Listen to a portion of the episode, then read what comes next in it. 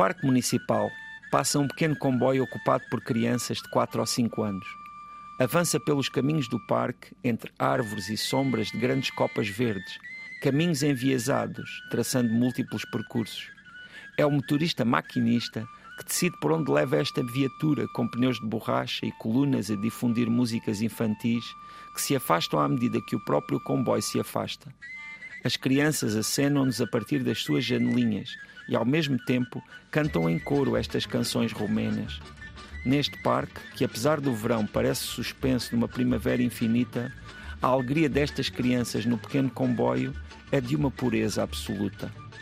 Pronuncia-se Bistritza, porque debaixo do segundo T está uma cedilha que faz o T passar a Tse. Nesta cidade de cerca de 70 mil habitantes do norte da Transilvânia, a vida é pacata. Os carros não têm pressa nas estradas e, mesmo durante os dias de semana, um estrangeiro que, como eu, não entende romeno, sente um certo ambiente de fim de semana. Ao lado do Parque Municipal fica o Palácio de Cultura, arquitetura que nos fala de outro tempo e também do gosto que os romenos têm pelas artes. Desde o fim do século XIX, que este é o principal espaço cultural da cidade. O próprio edifício, no entanto, justifica uma visita. O mesmo acontece com a sinagoga. Também ela é atualmente um espaço de cultura. No passado, foi um espaço de reunião da comunidade judaica da cidade. A Segunda Guerra Mundial, no entanto, dizimou e dispersou essa comunidade. A região histórica da Transilvânia desperta automaticamente ecos da obra de Bram Stoker. Bistritza está presente em várias páginas de Drácula. É aí que Jonathan Archer passa a noite. Fica hospedado no hotel Corolana de Aur, que ainda existe. E é também aí que apanha o comboio em direção ao palácio do Conde Drácula. De certeza, um comboio muito diferente daquele que, hoje em dia, passeia crianças no Parque Municipal de Bistritza.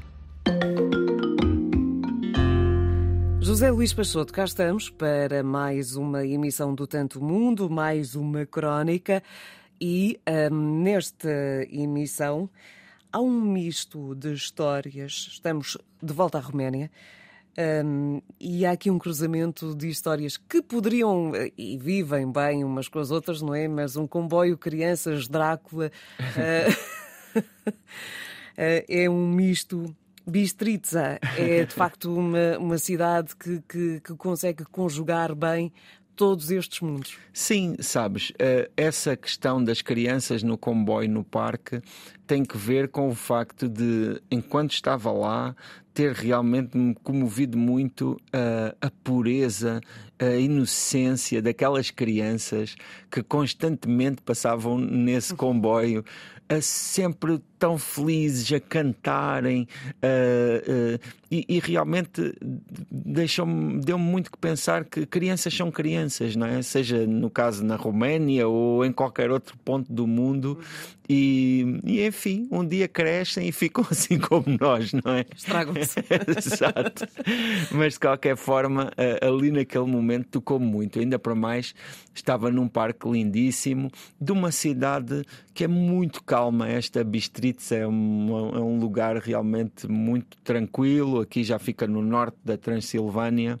Uh, uh, na, a Roménia é um país eh, muito grande, não é? Que tem uma superfície muito grande. Ali as viagens é tudo horas e horas, uh, seja de, de, de carro até porque as estradas não são fantásticas, as autoestradas uh, uh, e as estradas uh, também locais muitas vezes exigem que realmente se vá a velocidades moderadas e o, o, as linhas de comboio também são bastante antigas, fazem-se as, as, viagens demoram bastante tempo. Por isso, por exemplo, de Bistritz até à capital Bucareste uh, é uma viagem que, que, ainda são umas 7 ou 8 horas de comboio e que a maioria das pessoas gosta de fazer de noite para adormecer e acordar, acordar lá. Né? Na, na uh, mas é, um, é, uma, é uma cidade que, pronto, que tem um centro histórico muito, muito agradável e que pronto, no meu caso, não é, deixa-me sempre a pensar como é que seria viver aqui, não é? Uh, na, a Roménia hoje em dia, vê só este dado, ainda é um lugar onde as rendas são baixas.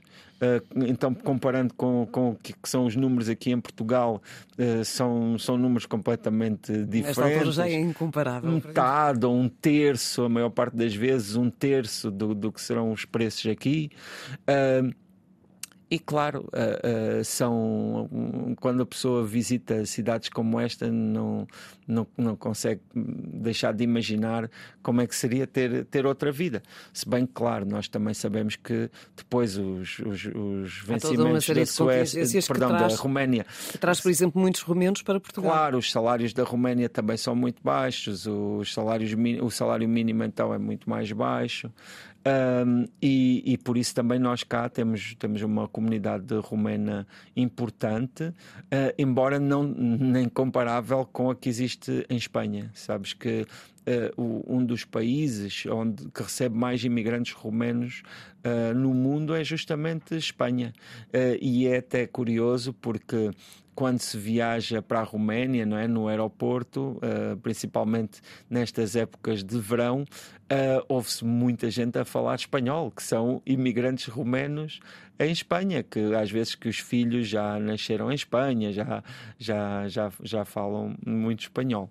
Uh, mas isso em, em Bistritz é uma realidade residual, porque a realidade ali é justamente a daquela, daquela vida pacata que que, que, enfim, que, que me parece, uh, por, por, um lado, claro, tem muitas marcas também do que foi uh, o regime que, que, esteve presente na Roménia. Isso também é um aspecto que é sempre muito presente uh, porque foi, foi brutal, não é? O regime de Ceausescu e, e toda essa estética que hoje em dia Uh, também se encontra muito em alguma arquitetura, assim um pouco cinzentona e um pouco sombria, mas claro, com, também com a passagem ali de, de muitas outras pessoas, porque a, a Roménia tem uma história uh, feita de cruzamentos de múltiplas culturas, uh, também estando ali naquela posição, não é? Uh, presta-se a isso, não é? Nós é que estamos aqui neste cantinho da Europa, mas estes países que, que, fazem fronteira com muitos outros, e no caso da Roménia, estamos a falar aqui de um, de um lugar que, por exemplo, Bistrica fica a, a pouco mais de 100 quilómetros da fronteira com a Ucrânia. Uh, mas a, a, própria Roménia faz fronteira com outros países como a, a, a Hungria, a Sérvia, a Bulgária. Uh, e, e, claro, desses, de todos esses lugares veio gente que depois também deixou alguma coisa. Uh, um tema que nós gostamos sempre, por exemplo, é a comida, e a comida da Roménia uh, tem muitíssimas marcas de, dos países vizinhos. Alguns dos pratos nacionais da Roménia uh, são, Uma com pouca diferença, também muito tradicionais nos países vizinhos. Portanto, é definitivamente um sítio que voltarias a visitar, pelos Sim, sim. Aliás, eu uh, estava a falar das estradas da Roménia que obrigam-nos a ir devagar, mas isso também nem é muito mau numa região lindíssima, como é o caso da Transilvânia, que tem paisagens extraordinárias, uh, bastante verde uh, no, no, nos meses do verão, porque ainda está ali no, na, na, sua fertilidade. Uh, embora possa depois ser branca não é? nos uhum. meses do inverno com a neve. E, e, eu acho que uma das coisas que seria muito aconselhável e que eu fico com vontade de um dia fazer seria uma viagem de carro pela Roménia. Porque efetivamente uh, ir desde uma ponta à outra deve ser uma aventura fabulosa. Com... No verão ou no inverno? No verão, claro, tem de ser no verão. Embora. Estava até só a tentar a testar o teu nível de aventura. Não, as casas devem, têm bons aquecimentos normalmente, mas pronto, ir no, no inverno acho que deve ser uh, um pouco mais difícil, não é? Tem, tem que se levar bons casacos ainda assim. José Luís Pastoto, ficamos por aqui no que diz respeito a este tanto mundo. Visitámos eh, Bistrica, na Roménia. Já sabe que este e outros episódios ficam também disponíveis em rtp.pt/play.